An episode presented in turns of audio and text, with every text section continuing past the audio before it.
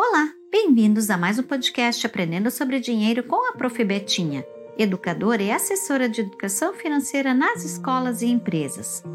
Você já deve ter ouvido falar sobre ativos e passivos, mas sabe dizer exatamente qual a diferença entre eles? Este episódio traz o embasamento necessário para entender esses conceitos e assim te ajudar a tomar melhores decisões financeiras.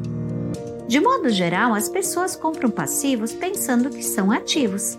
Tanto é que já estamos acostumados a ouvir: invista na casa própria, pois será o seu maior ativo. É um bem seu. Entender a diferença entre ativos e passivos é essencial, pois trará maior tranquilidade financeira e acelerará o seu processo de enriquecimento. Ativos: fazer o dinheiro render são todos os bens que trabalham por você, gerando renda ou então aumentando de valor por si só. Exemplos: investimentos em imóveis, ações, títulos, negócios, imóveis e terrenos para alugar, e inclusive a sua mente é um ativo, pois o conhecimento adequado te fará ganhar mais dinheiro. Passivos são todos os bens ou coisas que te fazem trabalhar por eles pois geram um certo gasto permanente, ou seja, um ativo gera custo para manter ou então desvaloriza com o tempo. Exemplo: carro, casa, parcelamentos, casa de praia, jet ski, um barco, dentre outros. Digamos que você queira comprar um carro novo. No momento em que o tirar da concessionária, já perderá uma parte do valor e também ocorrerá a depreciação, que pode chegar a 10% ao ano. Ou seja, é como perder 10% do valor do carro a cada ano que o mantiver. Fora isso, ainda existem outros custos como manutenção, combustível, seguro, IPVA, dentre outros que tiram dinheiro do seu bolso apenas para mantê-lo. Vale lembrar que, além desses dois conceitos, temos as entradas e saídas, que estão relacionadas com nossa renda e aos nossos gastos. Porém, os ativos e passivos funcionam de uma forma diferente, independentemente, podendo contribuir para aumentar a renda ou então aumentar os gastos. As entradas são a sua renda ao salário, mais ganhos gerados pelos ativos. Por exemplo, recebo renda pela prestação de meus serviços de pintura e também rendimentos de meus investimentos sendo que a renda dos investimentos ocorre independentemente da pessoa trabalhar ou não. Já as saídas são os custos fixos e variados, mais os custos gerados pelos passivos.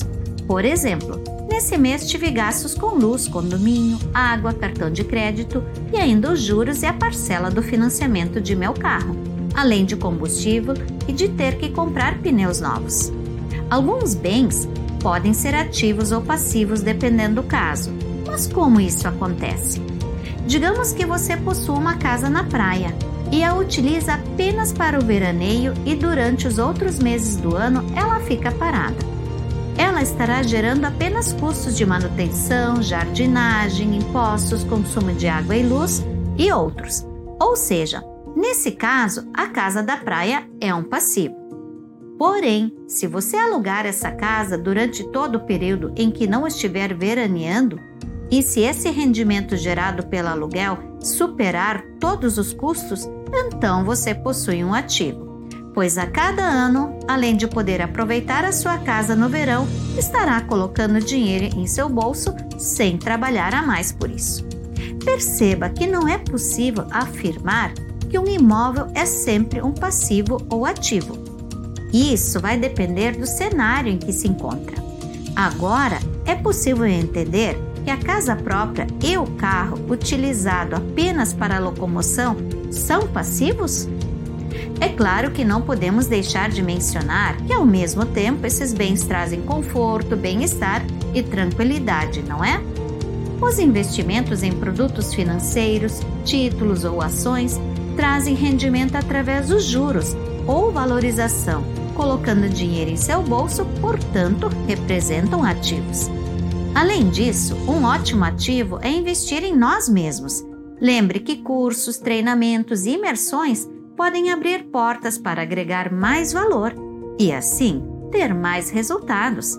Ao ganhar mais, você pode acelerar o seu processo e fazer aportes maiores em seus investimentos, por exemplo.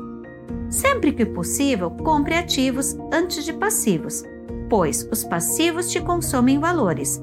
Porém, o que a gente mais gosta de fazer é contrair passivos, não é mesmo?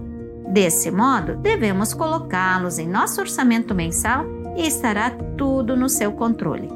No próximo podcast Aprendendo sobre Dinheiro, falaremos sobre as crianças para entender as finanças nas rotinas diárias. Até lá!